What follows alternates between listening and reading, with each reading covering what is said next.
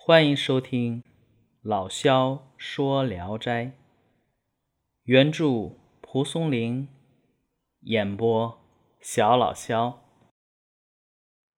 今天讲的这一篇名字叫《苏仙》。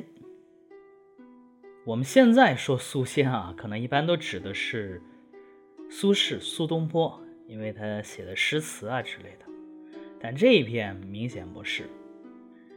这个苏仙讲的是高明图公担任郴州知府时，有一位姓苏的女子在河边洗衣裳，河中有一块大石头，苏女啊蹲在上面，有一缕水草，翠绿柔滑，十分可爱，就在这水面上浮游荡漾。绕着这个石头飘了三圈苏女啊看了，怦然心动。回去后不久便有了身孕。好家伙，和古代花须踩了一个大脚印儿而生下伏羲是一样的情况。有了身孕，那腹部肯定藏不住啊。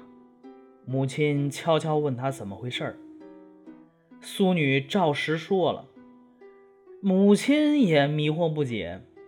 几个月以后，苏女竟然生下一个儿子。她本来想啊，把这个小孩扔到小巷子里算了，可这么一小生命又于心不忍，就把儿子啊放在柜子里养着。从此，他发誓绝不嫁人，以表明抚养儿子长大成人的心迹。但那个年代，没出嫁就有了身孕，而且还生下来孩子，这终究是就是你说不清楚，让族人蒙羞的事儿啊。所以，孩子长到七岁了，还没有出去见过人。有一天。儿子忽然对苏女说：“孩儿渐渐长大了，怎么能长时间关在家里呢？让我走吧，孩儿不能再拖累母亲了。”苏女问儿子到哪里去，儿子说：“我本来就不是人种，我要昂首剑鹤，飞上云霄去了。”苏女哭着问他什么时候回来，儿子回答说。等母亲临终时，我才会回来。我走以后，如果需要什么东西，就打开我藏身的柜子寻找，肯定能得到您想要的东西。母亲切记。说完呢，向母亲告别离去了。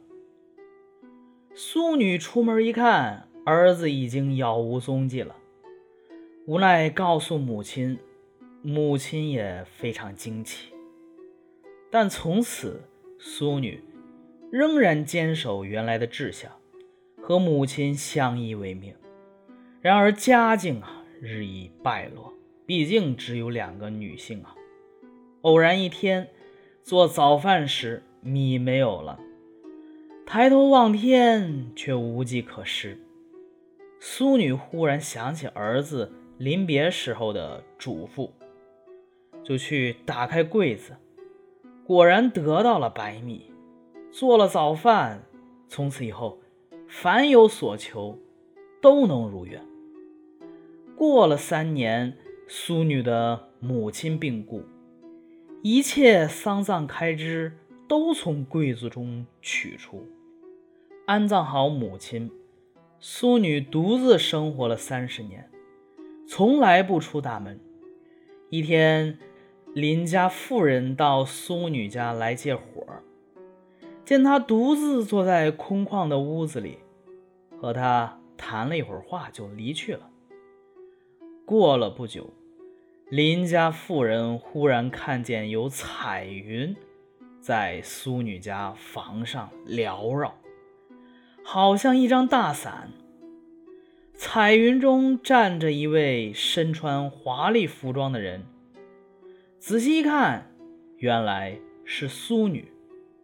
彩云在空中盘桓了许久，越飞越高，越飞越高，最终消失不见了。邻居们都很疑惑，到苏女家去窥视。只见苏女盛装打扮，端坐在那里，已经气绝身亡。众人商量，苏女一个亲人都没有，打算出钱替她安葬。忽然有一个少年从外面进来，长得英俊高大，向众人致谢。邻居们都好奇这是谁呀？但他们也知道过去。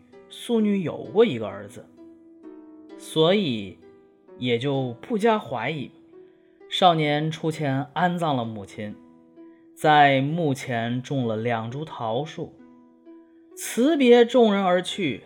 他刚走了几步，脚下就生出彩云，人也不见了。后来，那两棵桃树开花结果，香甜可口。当地人呢，便称苏仙桃树。桃树年年长得花繁叶茂，一直不衰不朽。在这里做官的人，常常带些桃子去馈赠亲友。好，这篇就讲完了啊。这一篇可是，呃，味儿太重了。什么味儿啊？就是。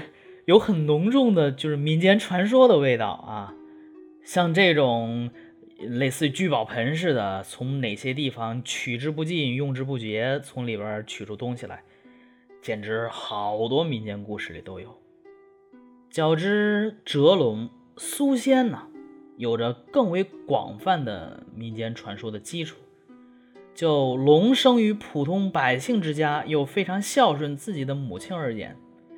这个故事与流传于山东、黑龙江等地的秃尾巴老李的故事，大概是非常相近的传说。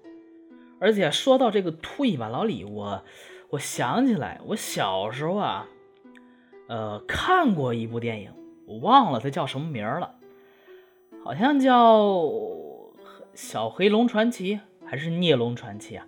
就讲的是这个有一户人家。有一个宝珠子，好像是捡了一个宝珠子。这个宝珠子放米缸里，一粒米都没有。第二天，这个米缸里米就满了。后来好像是来了一波坏人吧，要抢这个珠子。然后这家的小孩一急之下把珠子给吞了，然后就化为了黑龙。这黑龙啊，刚化为龙渴呀，见到水就喝。把缸里的水喝完了，又喝溪里的水；把溪里的水喝干了，又喝河里的水。好家伙，把好多条河都给喝干了。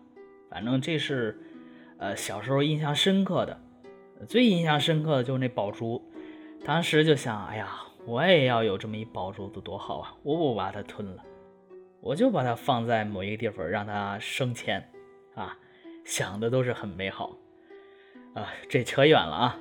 回到这一篇，苏轼不驾而运，临死时靓妆凝坐，彩云绕舍，目前桃树呢结实甘芳。它固然非常神奇，但贯穿情节的藏而独也不容忽视。就是那个产出各种所用之物的柜子啊。《聊斋志异》评论家冯振鸾说：“女必有所疑，否则志既坚定，穷穷一身，何以能知三十年也？”